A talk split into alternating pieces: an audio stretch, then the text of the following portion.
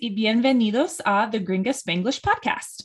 Thank you so much for listening. It's been really cool to see that there are listeners so far on every continent except for Australia and Antarctica.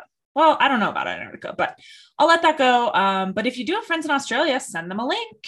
Um, today's a special day because I'm excited to announce the launch of my first book, Gringa Guide to Colombia. It's been months in the making ever since my last trip to Colombia in late 2021, and I'm excited to share it with you on Amazon Kindle. Plus, if you have Kindle Unlimited, you can read for free. Check out the link in the description. In honor of the launch of the book, today's short and sweet episode will be about my favorite country, Colombia.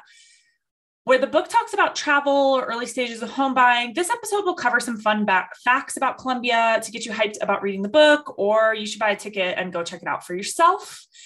I will be going nice and slow today with 25% in Spanish. And as always, full Spanish at the end, still slow speed.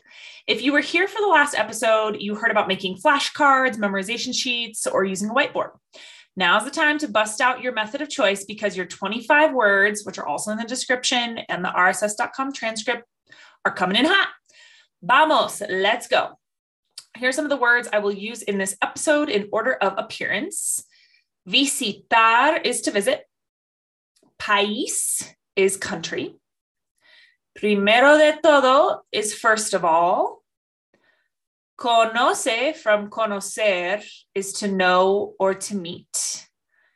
El mundo is world. El sabor is flavor. Añadir is to add. Azúcar is sugar, el azúcar. Tinto is black, dark, or can be red for wine. Tour is tour. Also, gira can be tour. Finca is farm. Hospedaje is lodging. Precio is price. Sol is sun. Primavera is spring. Llueve from llover is it rains. Meses are months. Adicionalmente is additionally. Barato is cheap. Almuerzo is lunch. Costosos is expensive, also caros could work there too. Enfocada is focused. Amigables is friendly. Ayudar is to help. And razones are reasons. Okay, Colombia. Colombia is my country favorito in the whole world, but a veces it gets a bad rap with Americanos for its historia in the 90s. I'm happy to report that those days of bombings, Pablo Escobar, and corruption are mostly over. Voy a explain the various reasons por qué it's a lugar maravilloso and why you should visitar this amazing país. Primero de todo, many people conoce a Colombia for its coffee delicioso. Colombia is the fourth biggest country por export de café in the mundo, after Brazil, Switzerland, and Germany. El café es sweet. It has very good sabor. You don't even need to añadir ni azúcar ni leche. It's good to drink it tinto or black y without adiciones. If you want, you can hacer un tour in the coffee axis, una región close to Medellin that has ciudades like Pereira, Armenia, y Salento. There you can pick cerezas de café and make your own café en una finca de coffee. Additionally, they offer hospedaje in hotels and farms in those places. Yo hice un tour like that in 2016 y fue super fun to connect myself with the process of making el café, que me encanta tanto. Algo que mucha gente no sabe is that the best coffee in Colombia isn't in Colombia, pero it is exported a otros países donde they can get the best precio for it. Another reason por que me gusta Colombia is the climate. It depends on where estás in the country, pero en general, being so close to the world's equator, hay 12 horas de sol al día, and the weather never gets cold like in the US in winter. Medellin is called the city of primavera eterna because it's always agreeable weather. It only llueve a few meses of the year and there is sun. Adicionalmente, Colombia, in comparison with the US, is very barato. You can have a yummy almuerzo por menos de $3 USD. Also, the houses and apartments are less costosos. Most importantly for me, la gente de Colombia is very kind and very enfocada on family. They are amigables with tourists and they always want to ayudar. They work duro, are entrepreneurial, and are generalmente happy people who are grateful for what they tienen. For these razones and many more, te recomiendo to visit Colombia soon. Now, if that was enough for you for today, enhorabuena, you have completed the podcast.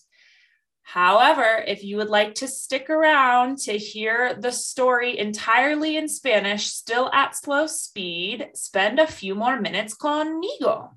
Colombia. Colombia es mi país favorito en el mundo. A veces tiene mala fama con americanos por su historia en las noventas. Estoy feliz contarte que los días de bombardeos, Pablo Escobar y la corrupción se han acabado más o menos. Voy a explicar las varias razones por qué es un lugar maravilloso y por qué debes visitar este país genial. Primero de todo, mucha gente conoce a Colombia por su café delicioso. Colombia es el cuarto país más grande por exportación de café en el mundo, detrás de Brasil, Suiza y Alemania. El café es dulce y tiene muy buen sabor. No necesitas aún añadir ni azúcar ni leche es muy bueno tomarlo tinto o negro y sin adiciones. Si quieres, puedes hacer un tour en el eje cafetero, una región cerca de Medellín que contiene ciudades como Pereira, Armenia y Salento. Allí puedes recoger cerezas de café y hacer tu propio café en una finca de café. Adicionalmente, ofrecen hospedaje en hoteles y fincas en esos lugares. Yo hice un tour así en 2016 y fue súper divertido conectarme con el proceso de hacer el café que me encanta tanto.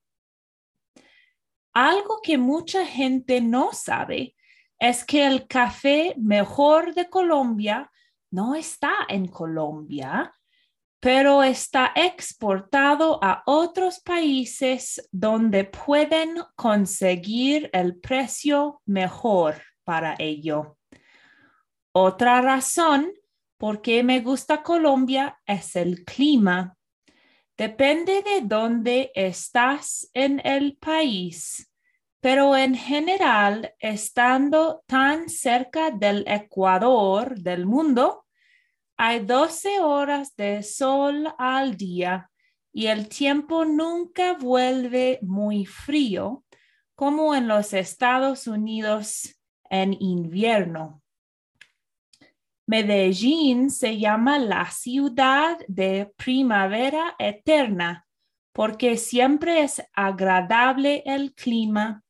Solo llueve unos meses al año y hay sol. Adicionalmente, Colombia, en comparación con los Estados Unidos, es muy barato puedes tener un almuerzo muy rico por menos de 3 dólares americanos. También las casas y los apartamentos son menos costosos. Lo más importante para mí es que la gente de Colombia es muy amable y muy enfocada en la familia. Son amigables con turistas y siempre quieren ayudar. Trabajan duro, son empresariales y generalmente son personas agradecidas por lo que tienen. Por estas razones y muchas más, te recomiendo visitar a Colombia pronto. Ok, es todo para hoy. That's it for today. I hope you enjoyed this episodio. And if you want to learn more about Colombia, check out Gringa Guide to Colombia on the Amazon Kindle store. Also, don't forget to subscribe to get the next episodes on Mondays and send me love letters, hate mail, whatever at gringaconsulting at gmail.com. Hasta la próxima!